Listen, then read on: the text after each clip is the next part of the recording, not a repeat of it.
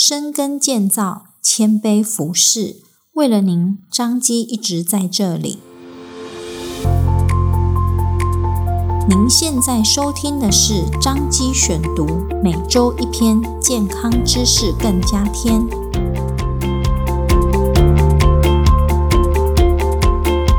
今天为大家选读张基院讯二零二三年二月份第四百八十一期。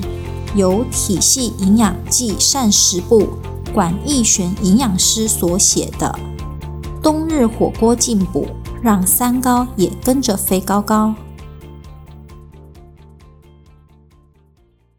冷冷的天气，来一碗热热的火锅，让身心灵都跟着暖和了起来，满足了口腹之欲，但是否也伴随着血脂、血糖、血压的上升呢？其实火锅里有很多隐藏的油脂及大量的碳水化合物，且经过长时间的烹煮，汤内还含有大量的盐分，容易让本身就有慢性病的三高患者血脂、血糖及血压升高。但美食当前，怎能不大快朵颐？下面就跟着营养师来了解如何开心吃锅。让三高不会跟着飞高高。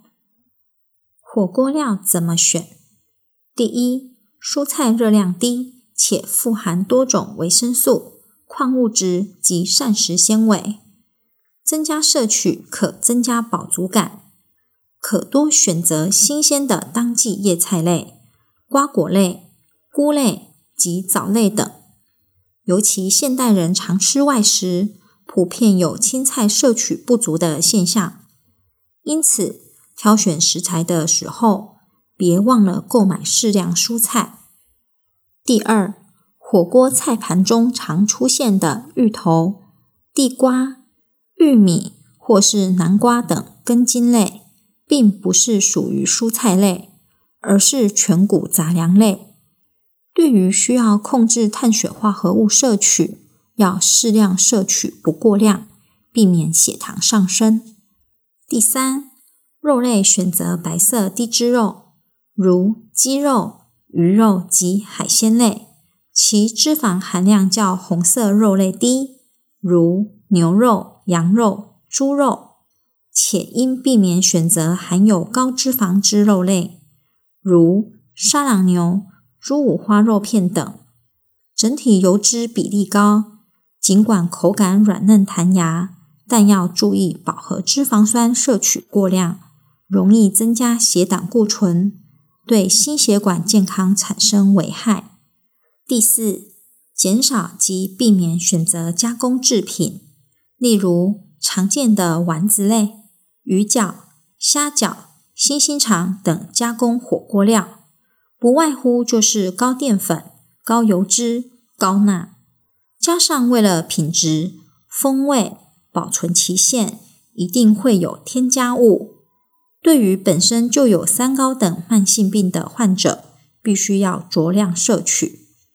第五，火锅的主食建议以白饭为主，如有味精致的五谷饭、糙米饭或燕麦饭等会更好。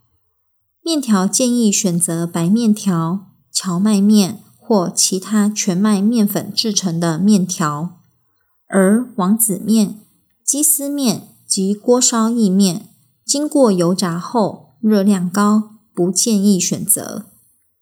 另外，乌龙面和冬粉都是很会吸收汤料的食材，加上许多人喜欢到最后才放入面条进入锅中煮，就相当于吸收所有汤里的油脂。油脂含量非常惊人。接下来介绍吃锅小技巧：第一，锅底清淡不浓郁，选择日式清汤、昆布或番茄蔬菜汤，少选麻辣锅、酸菜白肉锅或牛奶锅等热量较高的汤底。如喝两碗四百毫升麻辣汤底，热量高达三百八十二大卡。是清汤汤底热量约十大卡的三十八倍之多，且钠含量即达一天建议摄取量两千四百毫克。第二，进食顺序要注意，吃火锅时建议先吃蔬菜，增加饱食感，且烹煮时先煮蔬菜，最后再放肉类，避免肉类煮太久，使叶菜类吸附太多油脂，无形间摄取过多的脂肪。第三，天然食材取代调味料，因沙茶酱、甜辣酱及豆瓣酱等，通常都含有高油脂及高含钠量，建议可以使用天然食材，如葱、姜、蒜、香菜、萝卜泥等，搭配酱油及白醋取代调味料。第四，无糖茶取代饮料。通常火锅越煮越咸，免不了想要搭配一杯冰冰凉凉的饮料，但要注意，含糖饮料或果汁通常含有高糖分，容易增加血糖及热量的摄取，建议可以白开水、无糖的茶类。或无糖气泡水取代。第五，水果取代甜点。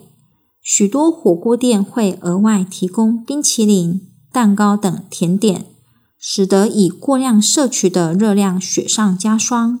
建议可以一个拳头大小的水果取代甜点，减少过多热量及糖分，也可以增加膳食纤维及维生素、矿物质之摄取。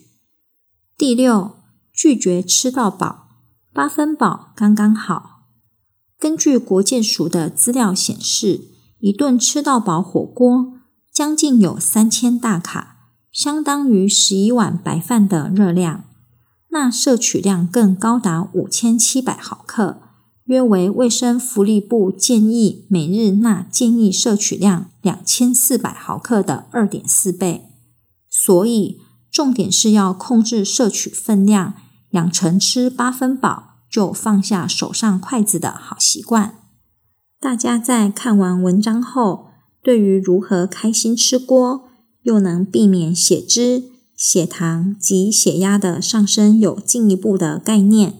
若真的什么食材都想吃，就发挥分享的精神，独乐乐不如众乐乐。吃完火锅，也别忘了让身体动一动，消耗摄取过多的热量，也能达到暖和身体的效果哟。